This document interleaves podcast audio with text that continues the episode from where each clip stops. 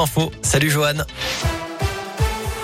Salut Cyril, salut à tous. À la une de l'actualité, cet incendie impressionnant ce matin dans le Puy-de-Dôme. L'imprimerie de la Banque de France a pris feu vers 10 heures à Chamalières, près de Clermont-Ferrand.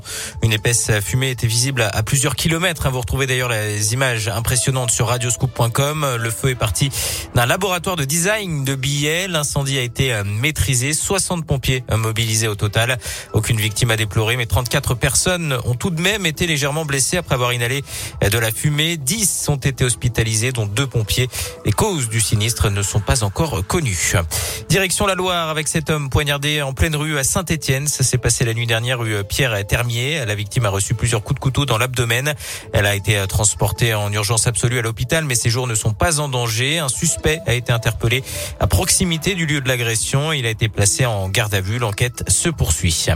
Top départ pour le convoi des libertés qui s'était lancé ce matin de Nice, direction Paris, puis Bruxelles, en passant par différentes villes de France. Le convoi emprunte les routes secondaires et devrait faire étape dans la région à Lyon demain soir pour repartir vendredi à l'intérieur des antivax et des antipasses. Parmi les revendications, on retrouve aussi le pouvoir d'achat et le prix des carburants. Et on notera justement ce petit coup de pouce en pleine crise de l'énergie.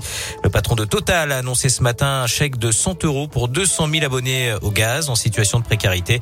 À prévoir également une baisse de 5 euros pour un plein de 50 litres de carburant, une baisse qui débutera la semaine prochaine pour trois mois. Près de 1000 stations situées en zone rurale seront concernées. La liste sera dévoilée euh, ce week-end. J-2 avant le début des vacances d'hiver dans notre zone et du monde attendu sur les routes ce week-end. Bison futé le drapeau orange dès vendredi euh, dans le sens des départs au niveau euh, national. Ce sera rouge samedi dans les deux sens en Auvergne-Rhône-Alpes. Je n'ai tué personne et je n'ai blessé personne. Les mots de Salah Abdeslam, le principal accusé des attentats du 13 novembre 2015. Il est interrogé aujourd'hui sur le fond du dossier. Il évoque des calomnies tout en estimant que les peines prononcées sont extrêmement sévères dans les affaires de terrorisme. Vers la fin du pass vaccinal au printemps, c'est en tout cas ce qu'a laissé entendre aujourd'hui le porte-parole du gouvernement, Gabriel Attal. Il existe des raisons d'espérer le pass, que le pass soit levé pour fin mars, début avril. C'est ce qu'il a déclaré, évoquant une baisse franche des contaminations. Le footballeur Kurt Zuma accusé de maltraitance animale, ça fait suite à la publication d'une vidéo montrant l'ancien joueur de Saint-Etienne frapper son chat. Grosse polémique au Royaume-Uni. Une pétition circule pour réclamer des poursuites contre l'international français de West Ham. Elle a déjà réuni plus de 130 000 signatures.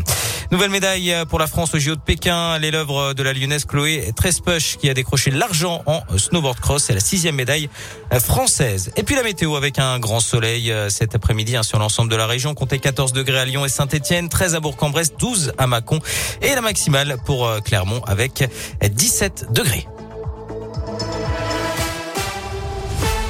Merci Joanne.